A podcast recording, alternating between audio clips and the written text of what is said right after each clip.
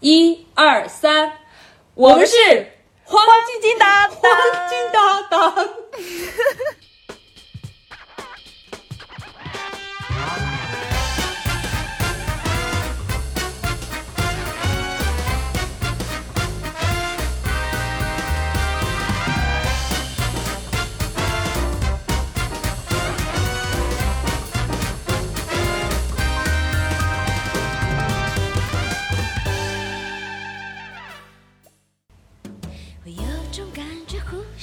欢迎你来，大家好，欢迎收听本期的 Cindy 和他的朋友们。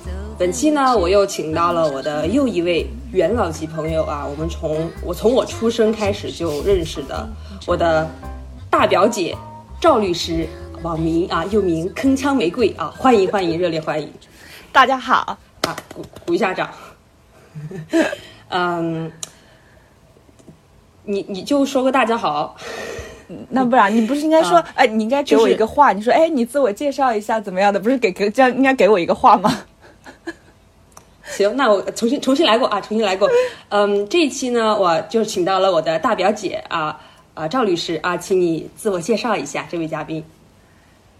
呃，大家好，我是 Cindy 的大表姐，我对大表姐这个称呼有点不太能够适应啊，因为从来没有这样自居过。嗯嗯嗯，我现在是一名律师，然后，哎，我也不知道要自我介绍什么了，没有想好，没有做好这个准备，别紧张，嗯，没关系，没关系啊，就是其实我们这场对话很难得的啊，总结的来说就是两个隔离的人隔空的对话，我是居家隔离，我现在在隔离，我的表姐其实啊。对，就是你也在隔离啊。先先说说我为啥隔离吧。我就是呃呃，本来是回校返校，结果呢，先从可能是从本来我是应该从我的家泸州出发，但是呢，因为一点点啊，因为去参加朋友的婚礼，所以从成都去玩了一趟，玩了玩了一通之后出发，然后回来呢就被隔离了十四天啊。现在所以就在酒店里边。然后我的姐姐呢，本来我们其实这个定好的是呃昨天啊。和昨昨天下午我们准备录的结果啊，你来讲一讲你的那个经历，我觉得也很奇葩。本来我们约好了是五点四十，在我下班之后我们要进行这个谈话对话，然后在下午三点半的时候，突然我们有一个律师闯进来，低压着声音说：“快跑，快跑，有那个。”疫情了，十二楼楼下十二楼被封了，让我们赶紧跑，避免整栋楼被封，然后留在那栋楼里面过夜。然后我们就赶紧跑了，然后就开始四处逃窜，然后就是一直这样子，嗯，导致昨天晚上没有录上。嗯，对，但是我们这里也要说明哈，你逃窜了之后回来，你就是回家之后，咱们也对吧？你这也要四十八小时隔离，对吧？我们就是特别自觉的 四十八小时居家隔离，遵守防疫政策，做一个好公民。对我们都没有给。对我们没有给国家添乱，必须的。嗯，我们的党性觉悟要求我们这场。回到正题吧。那个，好，回到就是，那我想问一问哈，就是作为我的第二位受压嘉宾，就是在收到我的这个邀请的时候，你的感想是怎么样的？其实我最开始是没有做好这个准备的，因为你之前告诉我说，你说你会把我放到很后面，我就想说，那我想听听你前面是怎么样子的，你前面的效果呀是什么样，就是会给我一个反馈，我自己有一个心理准备。但是我没想到，听完第一期之后，第二期就是我，嗯，你还压力还挺大的，就压力还挺大的。对，就是感觉前面就是没有什么特，就是前面就是像你第一期就做的就是一个预热，然后就是第二期就是我就感觉就是参考的那个东西不多。然后我就感觉好像没有什么经验，就是也不要那么有压力啊！我我能理解你现在的心情，就特别像是我们去表演的时候啊，去表演的时候，结果你抽到了第二名的这个位置。对啊，我们这里啊，我们我们这个节目没有人打分，没有人打分，就是最重要的就是啊，我请到的每一位嘉宾，我觉得都是非常有闪光点的啊，很有很多可以分享的，所以啊。啊，你不用不用比较，你你你就是独一无二的，不是比较的意思，你误解了。我的意思就是，我可以借鉴一些别人的东西，就比如说，哎，你们聊的状态，或者是你们大概会聊成什么样子，我心里面有一个预期，这样子我心里面就是预期就很少了，只能参参考那个太后的那个了。啊，没关系，你就能够之后你能够成为 大家借鉴。我就是参考，相信自己。你就是参考，你就是参考。哎，就是也不用担心，就算是咱们这期节目如果真的聊的没有什么内内容，大不了你给大家普普法，对不对？这个也很有意义嘛。我们这这个节目。好的，那我就给大家念念法条了，对吧？普及一下婚姻法吧。对，就大家对于买房啊有什么就是就是婚前婚后买房这种就是各种的法律方面的问题、法律方面的风险不了解的，我可以啊，这个我可以脱口而出的。嗯，对啊，你看，就是能说的还。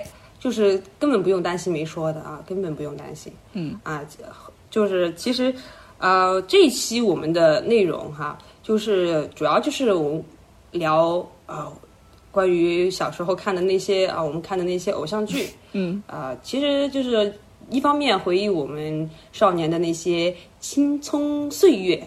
还一方面就是看，对我们这两个隔离的人来说，可能需要一些什么轻松快乐的补剂啊，也很也也挺好的，也挺好的。对，这种轻松快乐的话题可以的。那好吧，那就聊聊那天不是给你分享了那个歌曲嘛？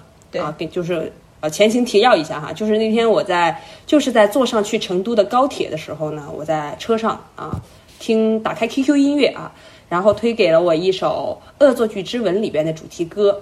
啊！当时我就点开了，听着之后，我就一下子脑里脑子里的思绪就回到了我小时候看那部剧的那个时间，然后又回到回想起了那个很多时候那个时候呃很多那个电视剧里面的呃恶作剧之吻里边的一些情节，然后我就马上就把这个当即把这个歌随手转发给了啊赵律师，然后让他下班了之后听一听，呃，所以当时我转发给你。下班你听了吧？听了，挨着听了，但是因为我的那个 QQ 音乐不是那种连接的，我需要听一首之后，然后我要手动按下一首，我就有点麻烦。然后大概听了三首吧。嗯嗯，就是感觉很熟悉的感觉，回到了以前吧。就是那就感觉还是很甜的，就是因为不是说吗？就是那种歌曲，就是会让你带到有那种记忆在里面。你听的好像不是歌曲，就是听的是那种以前的那段记忆。你听的是哪三首啊？那个，那个妈妈妈妈唱的那首，有一还有首郑源唱的那《微笑里的秘密》啊啊，忠于原味啊，还有还有还是什么？你是叫你吧？啊，我听见风在说，对对对，我真的以前，我真的以前每次听这首歌，我就脑子里就是进入到悲情女主角的那个 那个情景。但这首歌真的是一首很温柔的歌，我真的很喜欢。嗯，其实原来在小的时候，我很喜欢他的那个，他有两个版本。我小的时候很喜欢他比较悲伤的那个版本，但是现在长大之后，我很喜欢他的有一个，他还有一个吉他版本，那个就相相对来说对轻快一些。我现在就很喜欢喜欢这个新的一个版本。嗯嗯，小的时候就是脑子里太多太多戏了，现在长大了，觉得吃了生活的苦之后，需要一点甜。现在戏也不少，嗯，fine，好，那就是等于说是我们可能确实就是通过一些歌，然后就能够让我们找回到固定的某个时间点的一些呃一些什么记忆吧，记忆。对，那啊刚刚提到的那个是《恶作剧之吻》，那我们现在来盘点一下小时候的一些偶像剧，这个当做是我们的一个复习课。我我这里我们来可以做做一个游戏，就是我们就是接龙，我说一个，你说一个，就是我们那会儿看过的这个偶像剧，我说一个，你说一个，然后就是最多犹豫的时间不能够超过三秒，超过三秒钟的那个人，或者是最终接不下去的那个人，嗯，就唱一首那个偶像剧的主题歌，就是唱一首偶像剧里的歌曲。好，可以啊。嗯，其实这个有点考验我，因为我就是我看过的东西我都会忘掉，所以其实我脑子里面什么都没有。对啊，所以就是为了让你唱歌。啊 开始，就是我的我的目的很明确，我就是想方设法的想让我的嘉宾们表演才艺。没有什么才艺。说了之后，他们会不会都不来了？都不来了？对，大家就说算了，别来了。就是压力太大了，太卷了，是吧？对，行，那我们就开始哈，开始。我这边说第一个，十八岁的天空，青王子变青蛙。红红苹果乐园，青苹果乐园，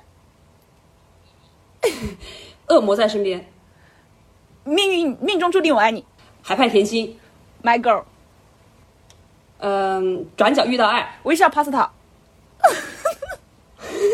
还难不到你啊，呃，不良校花，恶作剧之吻，呃，公主小妹，恶作剧二吻，下一站幸福，嗯，三。一帘一帘幽梦，二。一，你你你你，呃，这个有点一人一梦，对，然后该我了哈，嗯，哦，那个，呃，那个叫什么来着？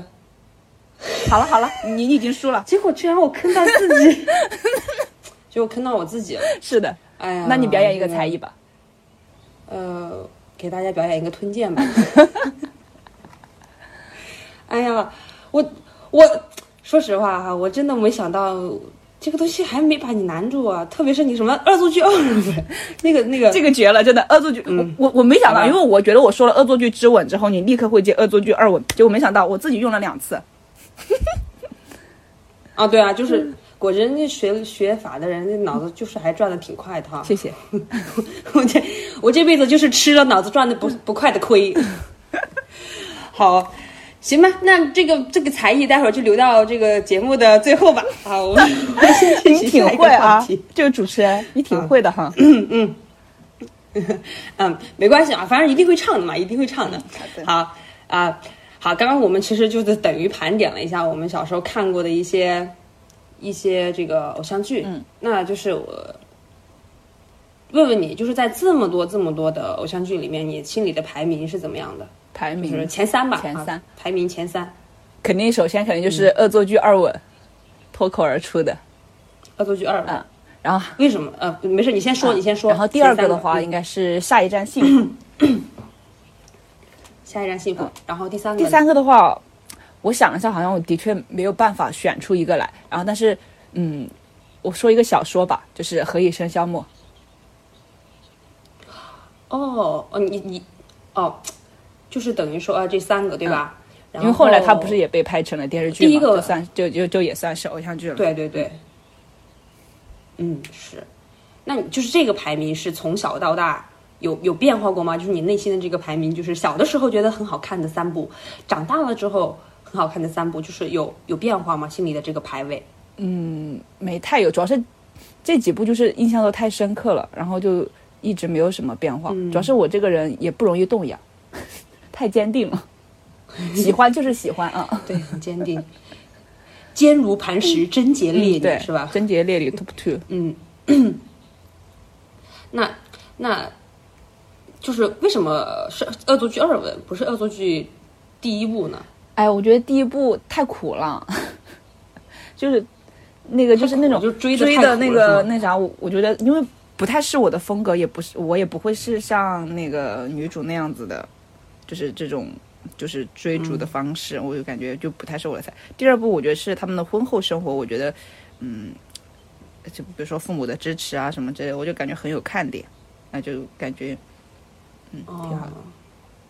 等于说，就一个是其实就是女主角她那种追求别人的那种方式，其实在就是等于说是倒追嘛、啊，这种倒追的这种方式，其实，在你心里来说，你不是那样的人，就是没办法认可，呃，也不是不认可，就是说我可能不会做成那样，就是这样子就没有吸引到我，没有共情。对对对，哦，对，就是对对，然后喜欢恶作剧二吻，是因为确实更多的就是一方面很喜欢甜，对吧？对还有一个就是他那种家庭氛围，嗯让你让你觉得一直，包括现在我也觉得我能理解哈。现在就是去看恶作剧二吻，就是里边的那些很甜甜嗯的，就是和家人的互动也好，就是能够带带给你心里面真的看起来就是。心里面有一种温温暖嘛，对，因为我觉得，嗯而且就是《恶作剧二吻》里面，就是郑元畅是有回应的，我觉得他有在变化，就是不像就是嗯《恶作剧之吻》那样子，就还是那样冷着脸的那种。其实他自己的内内心是有个变化的，那种变化是我想要的那种变化，所以我觉得就是有 get 到。嗯，对，其实我觉得我们现在，包括现在，我有的时候很喜欢去，呃，很喜欢看那个时候的偶像剧，就是觉得台湾偶像剧，它自然就是偶像剧里，它会营造一种就是确实就是还是挺挺圆满的一些画面或者是情节，让你会觉得心里确实会看着很舒服，就是会很甜，那种甜溢溢出了这个屏幕的那种感觉啊，就是可能就是生活当中可能是确实是没有那么理想化的。理想化的情节，所以才会觉得看了看了剧之后，其实有一种向往在里边。对，我觉得你你你这个点也是说到那个那个，就是我的点上，就是我之所以就喜欢看这些东西，也是因为就是生活里面是做不到这样子的，说或者是没有人能够做到这样子，所以我才会喜欢，就觉得说哎，好像有一个寄托。嗯嗯，啊，对，好，这是第一部哈，恶作剧二本，然后第二部说的是下一站幸福，对，嗯。下为什么喜欢？也是因为就是很甜吗？下一站幸福甜吗？虐死了，好吧？你忘记我们哭成狗了？我就反问啊，对，我就说，就是因为我就觉得呃，感觉到就是你其实不喜欢虐的，那为什么又喜欢下一站幸福？不是，我也是喜欢虐的，就是有时候我觉得我的生活可能太幸福了，然后就是就是有有时候需要一个。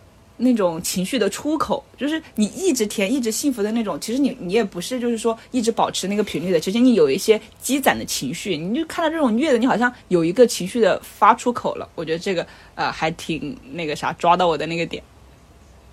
那主要还是男主啊，男主有点帅，就是嗯，这个我也提到了。刚刚《恶作剧之吻》，为什么我也比较喜欢二吻？是因为我觉得二吻里边的郑元畅变好看，就是第一部里边帅。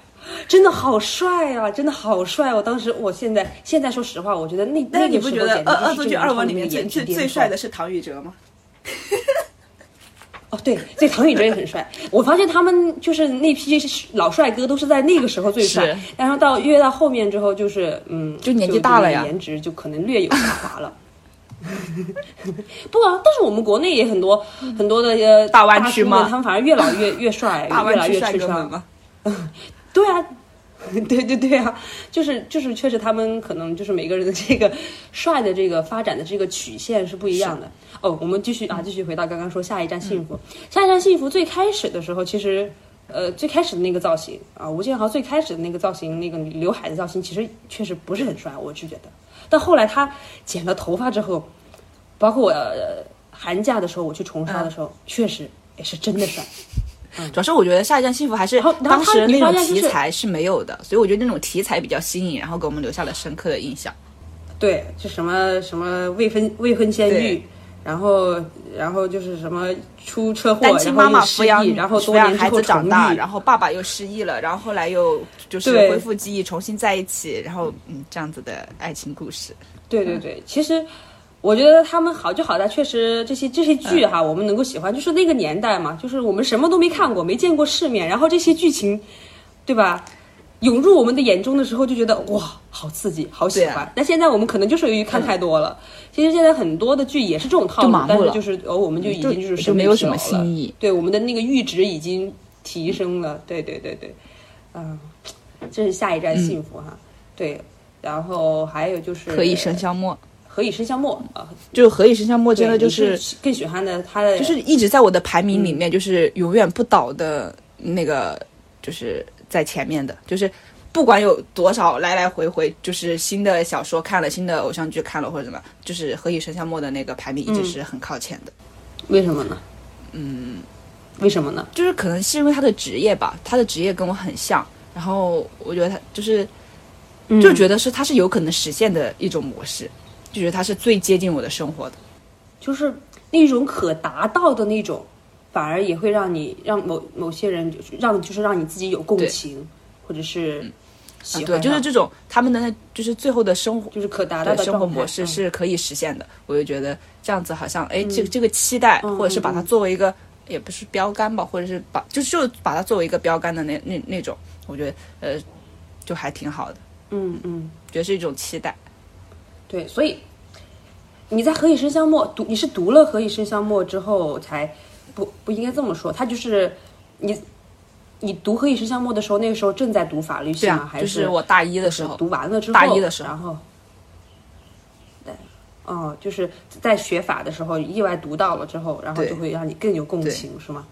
然后觉得那样子的男孩子真的是很吸引人。啊，所以现在你找到咱们毛博也是学法的，对吧？就我时常以何以琛的标准来要求毛老师，但是毛老师好像，嗯，毛老师也挺好的，但是就是呃，离何以琛还是有距离，不同类型，就是他们是不同方向的好，不同方向的好，对吧？是，各走各的道啊，各走各的道啊。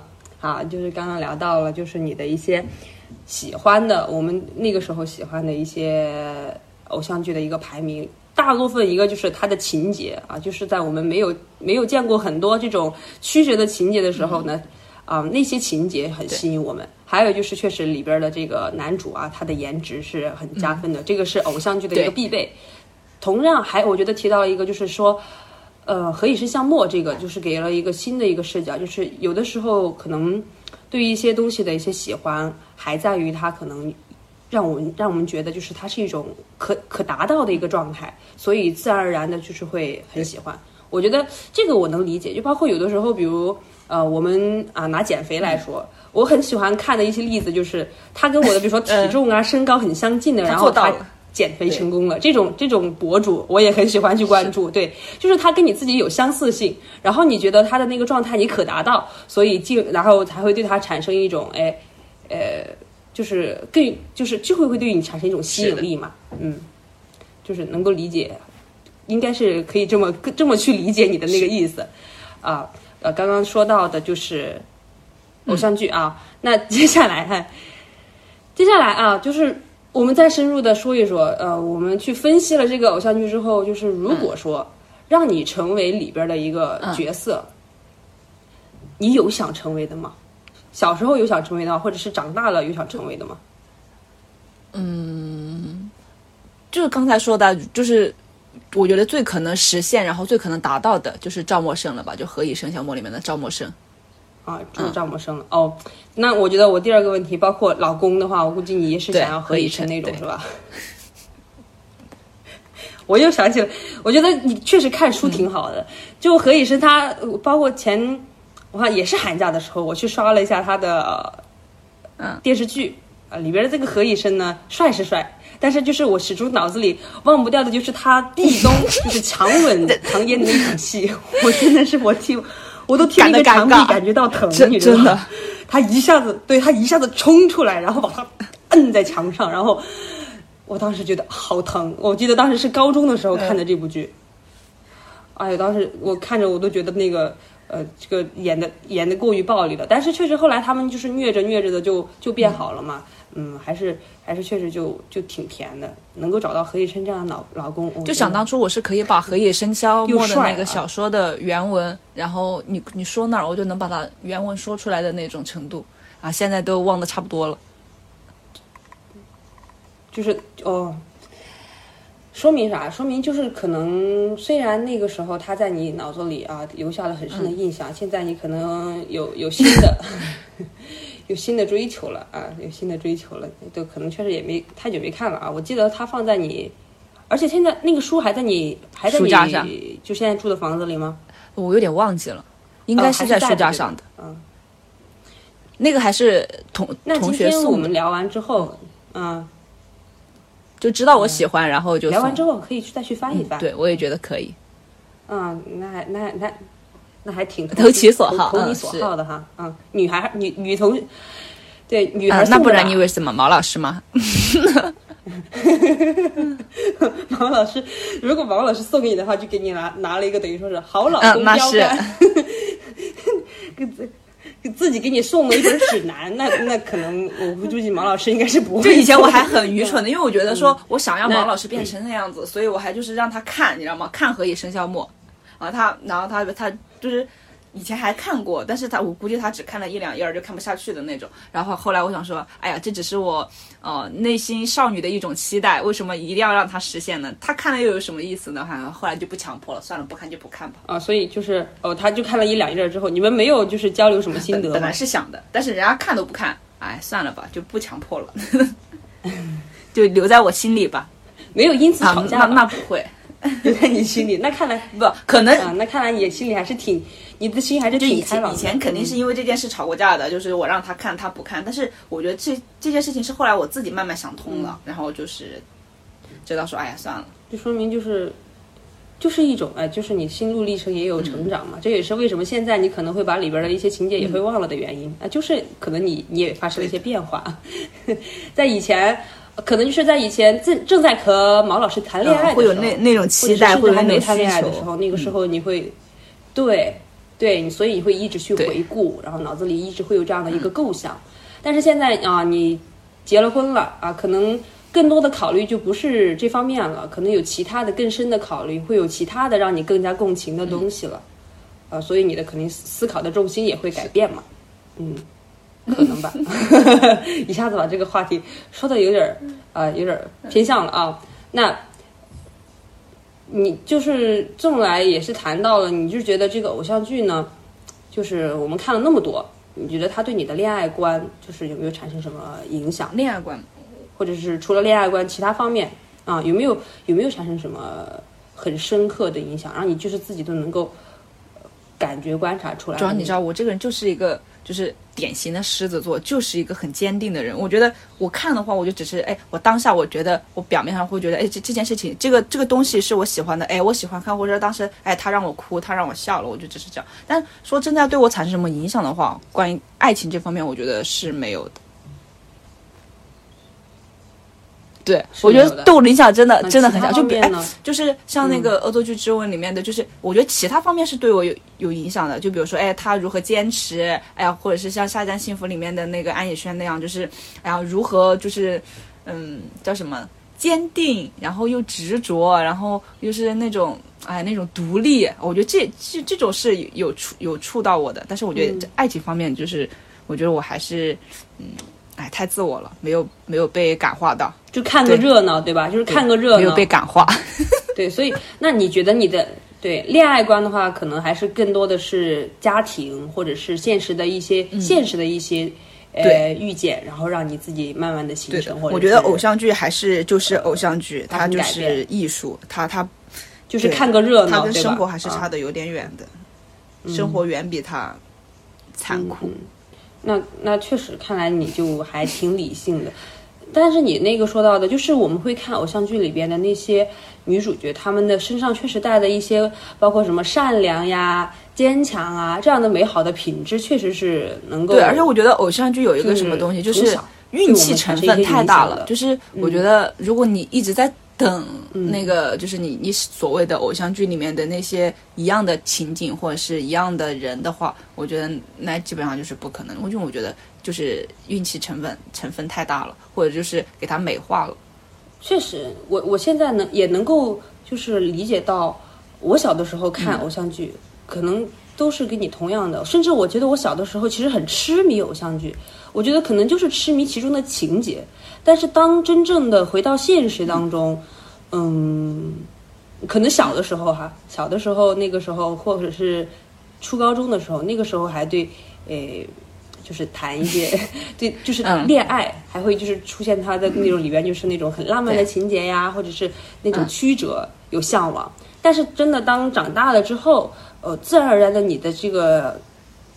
就是感情观，就是恋爱观，这些应该是不会，就是不会参照里边的，就是你自然而然的都会有一个变化。我觉得就是偶像剧就是少女心事，就是长大之后还是不一样的。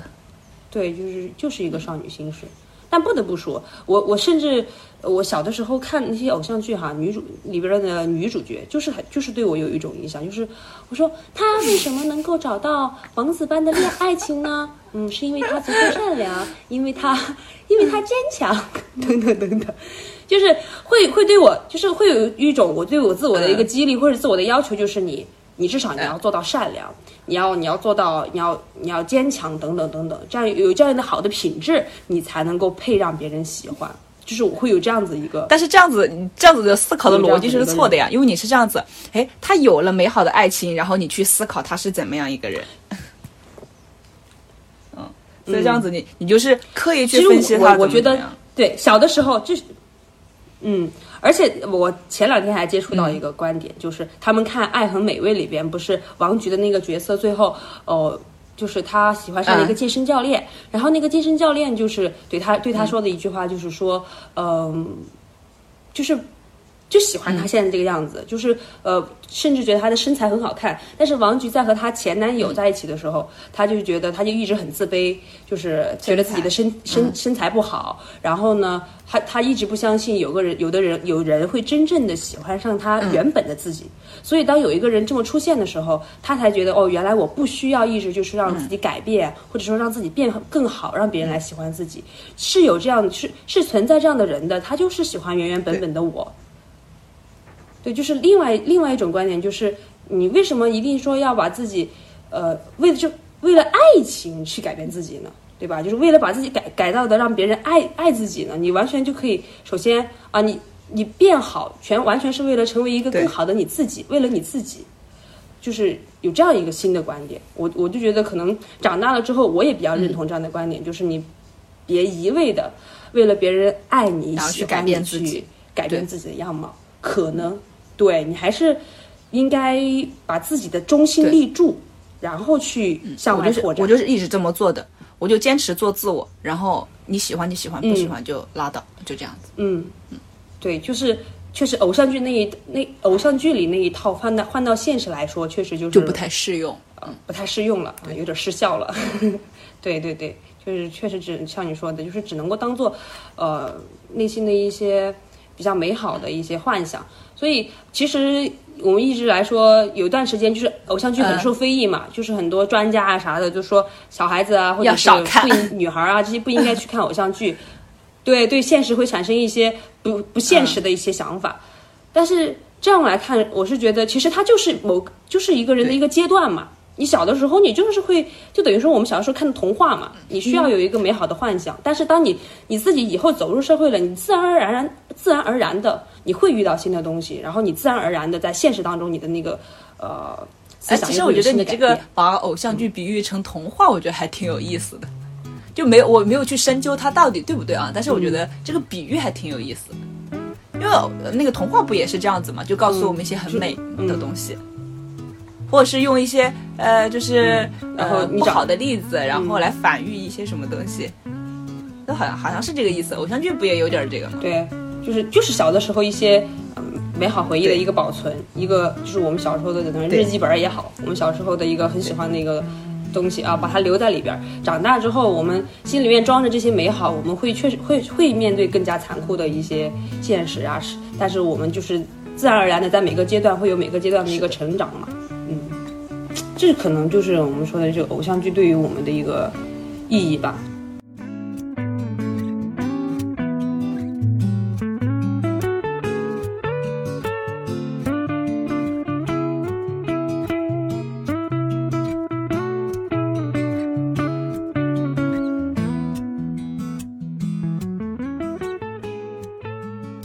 所以，那这么来说，你是从什么时候开始就，就是不会主动的说去看偶像剧，对他没有那么大的兴趣了？但我觉得现在，我觉得又又进入另外一种阶段了，我就是又可以接受偶像剧了。就有时候看看那种，就是一个轮回了，是吧？就是那种，因为嗯，你你就是说实话，上班还是真的是很辛苦。然后就是你下班之后，你不想再去动脑筋看那些需要用脑子的剧了。你看一些轻松的时候，你会真的觉得非常的快乐。嗯，那个时候就是无脑的看剧，就这样子就很快，你就笑就好了。对，那你是觉得你你现在哈，你现在看偶像剧和你小的时候看偶像剧的那个看剧的习惯呀，或者心态，你觉得有就有变化吗？现在就刚刚你说的就是无脑的看，甚至有可能会倍速看，对不对？我看剧都是倍速看，我我就是觉得说，哦，就是我这个看剧的时间就是让我快乐的。然后我就是，我也也嗯，就是就是不会要求说我要在里面学到什么或者怎么样的，我就是看剧，我当下我就是脑子就是放空，然后就是呃，他笑我就笑，他哭我就哭，这种我就我就觉得跟着他走就好了，这样子。但是会会会有就是小时候那种成瘾性吗？就是小时候我们就看了这一部就特别想看下一部，就那种真的是我就觉得我当时就成瘾了。那倒那倒，你觉得你长大了就是会你脱离那个剧之后，你会发现，哎呀，真的是无脑的，就没啥意思。就因为这种剧，就真的只是当时为了放松，就是放松，它没有什么内涵的。就是你仔细一一品，哎呀，没啥味道，哎，算了。嗯，就就跟我们就是出去吃一顿饭一样，对吧？就是那当时啊，把你的那个呃压力啊什么释放了，当下快乐，然后出来之后就你就不要就是奢望说从里面获得更多东西。就是对我，我觉得我自己也有，我意思就想都不要这么想，就是你不要就是抱着说我要去干嘛的心态去看这个剧，你当然就是快开心、快乐、放松，就这样子。嗯，开心、快乐、放松，真的，我我我我自己，我小的时候，我记得我还有小童年，就是少年时期的烦恼，我就是觉得我啊，我天呐，我对这些偶像剧这么痴迷，我以后可怎么办呀？我记得我当时每次暑假、每次假期回去，我就要抱着那个电脑，就是甚至我爸妈禁止我，让我让我学习，然后我都会背着他们，就是偷偷的把。半夜摸起来，打开电脑看，甚至有一次还被他们捉到过。反正就是很曲折，但是我都要去看。然后我就当时其实很很很着急，其实心里面就是一方面看了之后，然后我心里就会很有负罪感，就是我觉得我戒不掉，我就觉得很难。但是没想到，真的后来就是进入了大学，甚至现在呃研究生嘛，我自己发现我真的就不会去看了。我甚至现在其实我除了不看偶像剧，很多就是电视剧啊、韩剧啊，我觉得对我。就是吸引力都不都不会很大了，就是那种就没办法，就是成不了瘾了。所以我现在处于这种这样一个状态。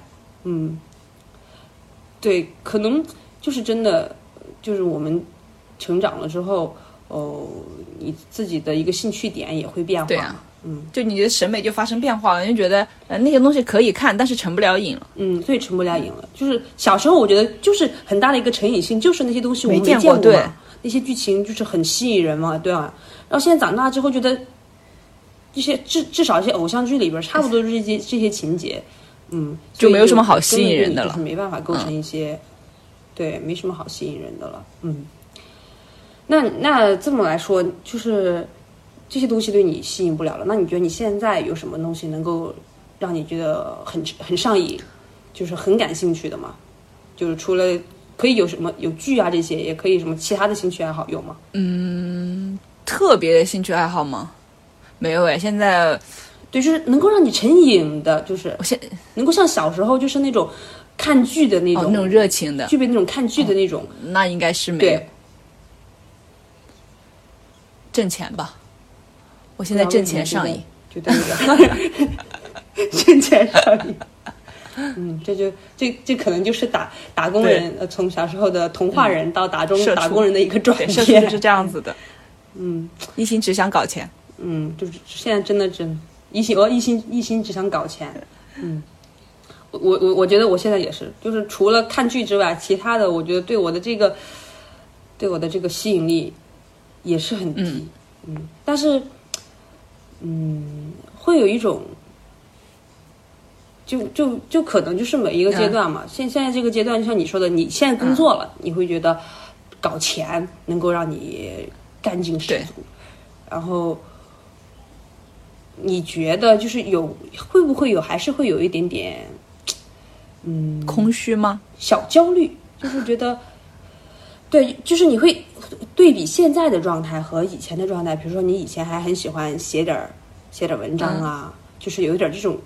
其他的这种兴趣爱好，但是现在可能就就是没有没有那种很纯粹的，呃，让你很感兴趣啊，很有很有冲劲的其他的，就除了工作之外的东西了。你会有一点点就是小担心或者小焦虑。哎，我觉得目前是没有的，因为我觉得呃，就是你有一个，相当于是你这是这属于精神追求了。我觉得在我物质都还没有被完全的满足的时候，我就好像我还谈精神，我就就觉得我好像还没有顾及到这一块儿。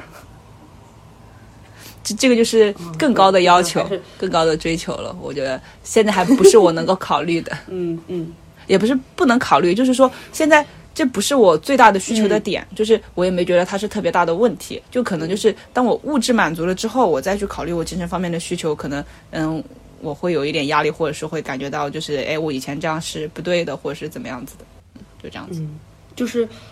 首先，自己的精力，甚至每个人的焦虑都是有限的，要分分分担给自己的主要焦虑和 主要压力对象，对吧？现在 主要主要压力不是我没有，就是我精神空虚这一块不是。嗯，包括就是第一顺位就是把自己的物质条件搞好，要讲这个先搞生产，然后呢再去搞后面的这个精神富足，是吧？嗯。好，就那你最近在看什么剧？最近有新的就是入手的需要安利的剧吗？不是偶像剧，是正午阳光的《人世间》和《父母爱情》。父母爱情已经在已经看完了。父母爱情和人世间都还挺快的，都还没给我更新 进度。那那我有问题要问了，就是你看完看了父母爱情和看人世间，你就是自己的感觉怎么样？我觉得他讲的，就是他们有重合的时间段，都是文革的那一段儿，但是我又觉得他们讲的其实不是同样的东西，因为我觉得给我的感觉完全不一样。我是我是。因为比如说人世间的话，其实我最大的感触就是我能够理解，就是东北人的那种热情好客啊，或者是那种骨子里面的那种嗯冲也冲劲儿嘛，嗯，或者是那种仗义的那种感觉是怎么来的了？嗯，就是跟他们就是我觉得以前的那种嗯生活在一大片儿的那种还是很有关系的。然后或者是他们现在就是就是集体生活社会，其实我都能够理解了。然后父母爱情的话，我更多觉得是因为讲他们他们一一大家子的那种，然后和就是周边人的那种，我反正就是我觉得整体感觉是不一样的。而且我突然又觉得父母爱情里面的那种爱情其实也可以。嗯，我我觉得我就是一个我能够感体察到，通过看这两个剧，我能够体察到我的变化就是。就就其实偶就是偶像剧和父母爱情嘛，就是他们都是可能就是讲的也是，呃，他们就是讲的爱情的一个主题，有这有这个嘛。然后我就觉得我能够体会到自己的一个变化，就是我以前很喜欢偶像剧，现在我比如说这段时间隔离的时候，我就很喜欢看父母爱情，这个可能就是能够体现我们这个心境以及就是这个爱情观的一个变化。嗯，还有一个就是。我刚说到这个人世间和父母爱情，就是可能父母爱情我也是跳着看的，但是我真的我看了父母爱情再去看人世间的时候，人世间真的是太苦了，就是就是苦的有点离谱。我那我那天随便打开一集来看，就里边要就是有人去世了，坐牢，然后有人得肺癌了，然后有人又得尿毒症了，看然后他的因为他得尿毒症，然后有人就是他的儿子没办法上学了，然后。没办法上学之后，好不容易他儿子能上学了，结果他又去卧轨了。就是一集的那种那种苦难的含量，简直简直是太高了。我就觉得，说实话，就是有点偏美，就是用我们四川话来说，肯定有点偏美呀。就是什么都都让他们遇着了，嗯，这种事儿都让他遇到了。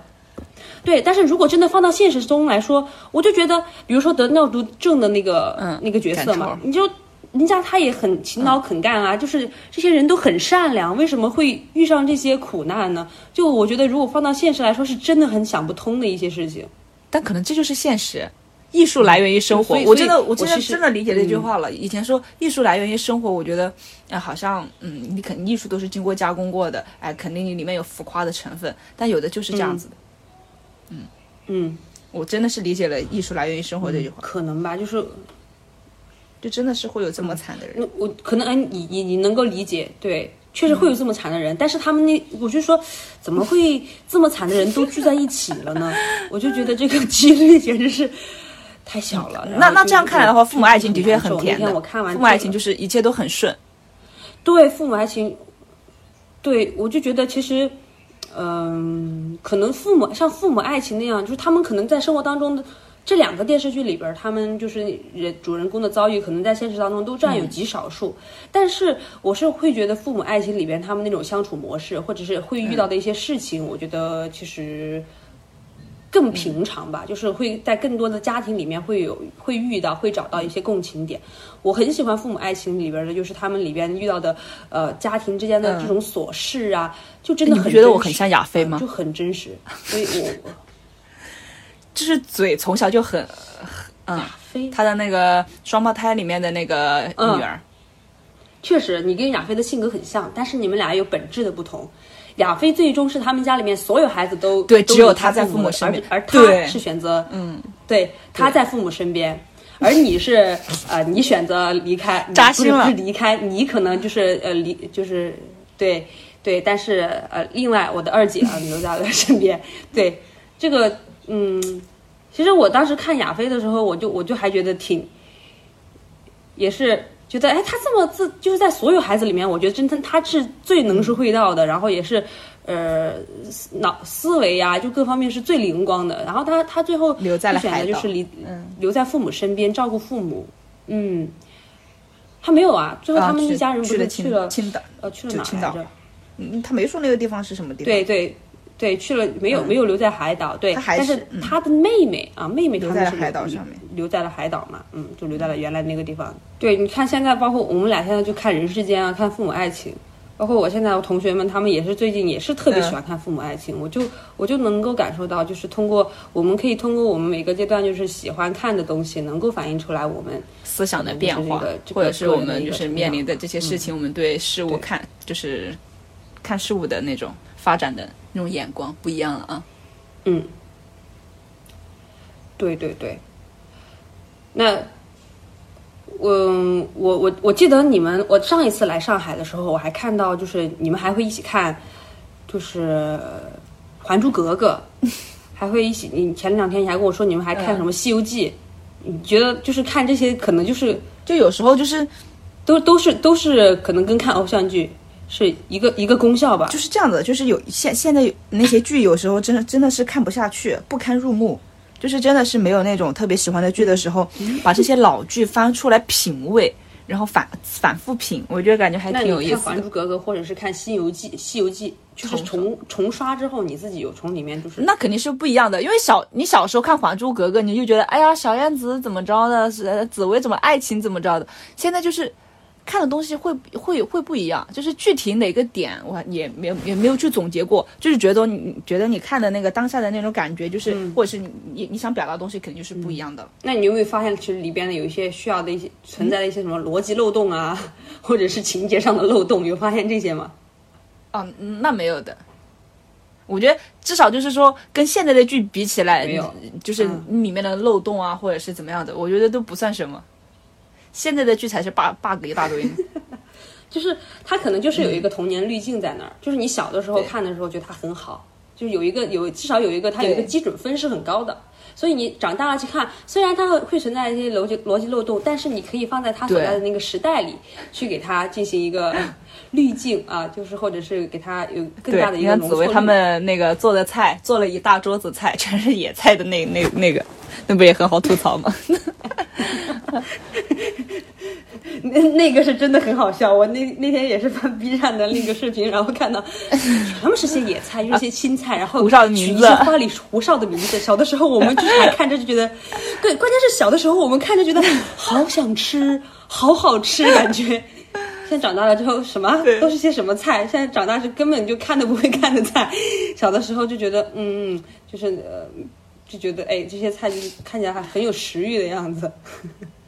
啊，就就确实哈，就是我能感觉到，就除了我们，我们俩这种，就是长大了之后还会回顾小时候，大大部分的同朋友可能都是长大了之后还会去翻看小时候看的那些动画片儿也好啊，然后其实都是一样的心态，就是我就发现我妈妈哈，就是想要去翻看以前的那些东西，找就是找一找以前，哎，当时嗯，我们看当看那个剧当当下的感受，或者是我们当下的那些事情，对，就。就是它可以带回带你找回到以前的记忆嘛？我就觉得我们的审美喜好可能都会变化，但是终究还是会留下一些，就是在我们的心里留下一些痕迹。比如说，你看我妈，她小时候很喜欢看琼瑶小说，现在啊，她看这个。热追这段时间热追《今生有你》，我觉得他就是什么？他找找虐的这个诉求就一直没变过。琼瑶小说里的虐和现在《今生有你》的这种虐，这种情节上的这种找虐的这个诉求，我感觉他就是一直没变。就是我们能够就是从自己的一些现在的现在的一些剧，如果能够让我们找到一些小时候的一些共通点，那我觉得可能啊也也会也会对你有吸引力。嗯，好，那。最后啊，问一个比较轻松的问题，就是这就这就最后了。你，您您 还想给我？你还真的想普普点法是吧？那那那你就是对于我们这期主题看偶像剧，你有什么想要普及的这个法律方面的知识吗？赵律师，法律知识是吗？嗯，嗯，那就是理性看剧，理性看剧。你你这个话真的，你别别砸自己的招牌啊，赵律师。下就是如果您有需要的话，我们就是可以未来为您安排一期，让您展现自己专业领域知识的这样一个普法的这样一个这样一个栏目啊。就是最后啊，我们展望一下未来，就是假如说以后我有小侄子或者是有小侄女了啊，你会不会安利给他们就是一些偶像剧？会不会让他们小时候看偶像剧？我不会主动去安利，因为我觉得，就是在父母爱情和那个人世间里面，我都分别找到了自己的原型。人世间是哪个？我能我能在人世间里面找周蓉，你怎么都是那种很很凶巴巴的那种很强势的女性啊？说的也就是。呃，你你不觉得你不觉得我就是这样子的人吗？我其实我不想这么，我都为自己找到了一个就是匹配得上的角色。但是我不，我就现在我最近，我觉得就是这样。最近刷刷文章里边说周荣啊，但是我觉得你肯定是比你周荣里边就是写的那个角色，你是更。更接地气的啊，至少是什么？他那个送了礼之后，又把那个礼物我没有没，我可能就是没有周荣那么自私，然后那么自我。但是我觉得我就是大大方向还是跟他。然后你看了这些剧之后，你是都是更倾向就看了这些剧之后，请问你有反思吗？没有，你只是看了一个找了一面镜子，但是你没没嗯。不是，嗯好。当时有反思，就是看这个的时候，看周蓉的时候，看到周蓉的时候，我还是对就对他的所作所为很生气，觉得他是很自我的人，同时也映射到我自己，我觉得我自己好像是这样子的人，我可能大概率会就是做成他的那个样子，或者是如果我是他的话，他的那些选择，我我也可能会做，我是我觉得是这样子，但是我就说，嗯，我可能会有一些小小的改进，就是不会像他那么极端这样，就小丑竟是我自己啊。行，就是，对嘛？就看剧就看剧嘛。比如说，我觉得人世间那么苦的剧了，你如果还就是还要还要花时间去反思反思自己、剖析自己，那确实是挺累的事情。对啊，对，看我们就还原看剧的本质。然后就就就是觉得说周蓉比较像我，就是这样子，就是有有点像我。嗯，可以。那那继续啊，刚刚的那个就是你你说你是不会小侄子小侄女不会让他们。强势干干涉他们去看你小时候看过的一些剧，或者是，嗯，不会，因为整嗯，就像是爸妈就是从来也不会摁头让我们看一些他们以前看的这种东西。我爸会摁头让我听他喜欢的那些歌，他们喜欢看。这个有点过分。前两天我爸还摁头让我关注他的抖音呢，他说。呃，我因为我那天不是 那天我跟他就是聊了一下，我说聊了一下俄乌的这个就战争的这个局势嘛，然后然后我每天确实挺感兴趣的，我觉得我爸讲的挺好的，然后我就每天会在群里问他，让跟我让他就是讲一讲最近的这个局势，然后确实也是当做是一个对，当做是一个我们交通呃就是交流的这样一个方式嘛，因为平时确实跟自己的父亲就是没有那种话可聊，然后我突然觉得找到一个点之后，我就每天突然找到一个点跟我交流，然后那天他说。罗爱玲，你的抖音号是好多？他就问我抖音号是多少？我说，呃，爸爸，我是我，我我卸载了，我没我没有用抖音了，我就不玩不玩抖音了。他说，抖音上面还是有很多可以学习的地方，就是说抖音上还有很多可以学习的地方，你一下载回来啊，加我好友。他说我平时是看到有这些方面的这些视频，我就发给你。就发给你转发。虽然我觉得不太礼貌，但是那条语音，但是那条消息我就没回，就搁置了，我就不敢回。就确实 就是，我们就爸爸，我们聊归聊，但是你别摁头摁头安利给我，这个就性质就变味儿了，就。嗯，对对对对，所以我不会摁头让他们看我喜欢的东西的，我觉得没必要。他们那个时代有他们喜欢的东西，你想，他们到时候出生了，都是二零后了。对，我就那天我也听到一个观点，就是说，呃，我们小时候看这些剧。就是包括去看什么动画片儿啊，小时候要去需要经历的那些东西，其实还一方面就是我们就是小时候要去社交的时候，比如说我和我的我，你和你的同学，你和同你的同班同学，他就是你们就是聊天社交的一个话题。所以你如果你就小侄子什么的，你不让他看，就是我们包括现在我们不是觉得现在一些剧啊就质量不好啊，包括很有可能就小时候小侄子他看的一些呃，有可能他们喜欢看那些东西，我们都可能会觉得。没有我们那个年代好，怎么怎么样会去干涉？但是他们说到这其中有一个很重要的作用，就是他们去看那些东西，其实是跟他们的社交。是他们社交的一个，对，是有一些社交属性的，是有社交属性的。就是如果他的小朋友们他们都在聊最近他在看的东西，结果他说我和我妈妈最近在看《恶作剧之吻 》，小朋友们都不知道，就是让他有一种脱节的感觉。嗯，对，就是有社交属性在。嗯，好，嗯。那就是聊完了这期内容，就是回忆了一下我们小时候看的一些偶像剧，然后总结出来呢，我们发现还是还原看剧的本质，不一定要从就说看呃看偶像剧也好，还是说看现在我们看的所有剧也好，哎，不一定不一定说要看这个剧啊，要获得多大的这个人生道理、人生哲理啊，甚至你就是在里边找到了你的原型。对。认识到了自己的错误，那你也不一定啊，就是要因为这这些东这就这些剧的它的那个就是它原本拍出来的或者它的作用，它就根本就不是说呃我是要啊进行普法或者是我我是要进行什么知识教育或者是什么人生的引导，它根本就不是这样的，它就是对不要有那么高的预期，预期太高之后就可能失望就会更大，对吧？嗯。对，好的啊，那我觉得您您觉得我们这一期聊有让你找到一些就是小时候的快乐吗？就是通过回忆，呃，我们小时候看的这些剧，我觉得挺快乐的，因为我觉得我能够想到就当时候当时看剧的时候的那种快乐的样子，所以我就我就一直在跟你聊天的时候我就是嘴角上扬的，因为我觉得是就是想到了当时快乐的自己，就是好像现在也能感受到那份快乐，就是就是此刻是很快乐。我们虽然肤浅，但是我们快乐呀。我们虽然肤浅，对啊，但是我们快乐，对，快乐是最重要的。好嘞，那我现在最后再打一打一剂这个强心针，就是打一最后快乐，喝一喝一杯快乐水，就是我们一起来唱一下我们当时很喜欢的《恶作剧二吻》里边的那个。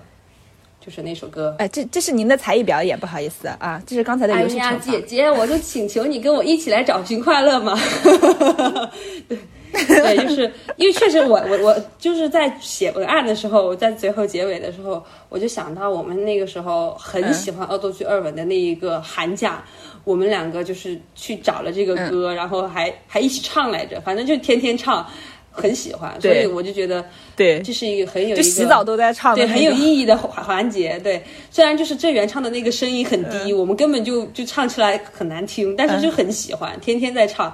然后见面的时候，两个人就是那种摇头摆尾的要唱这首歌，我就觉得，就唱这首歌肯定能够让我们回到，就是回忆到小时候。哎，我觉得我们要要不要说一下我们的那个口号？我。啊，就就待会儿就是我们结尾，就是最后的时候 ending，然后我们要说一下我们的口号。好嘞，好嘞，可以啊，可以。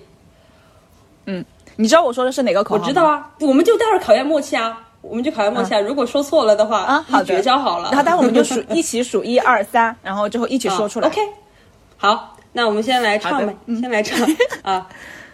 嗯，等一下哈，我把这个伴奏给放出来啊，还是要有一点。还有伴奏啊？哎，对啊，有啊，有啊，肯定有啊啊。能听到吗？能啊，开始啊！阳光照亮世界，却涂鸦不了黑好地。就像我怎么完美，也得爱上谁。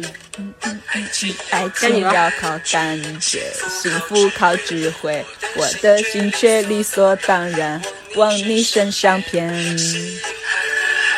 喜欢的。讨厌厌的还是讨厌，这口味一旦养成，就注定很难改变。喜欢的还是喜欢，讨厌的还是讨厌。有些事可以妥协，有些事就必须绝对。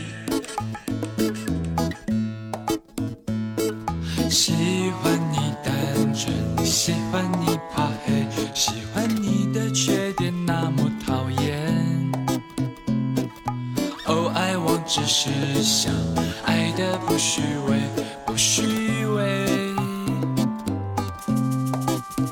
喜欢的还是喜欢讨厌的还是讨厌。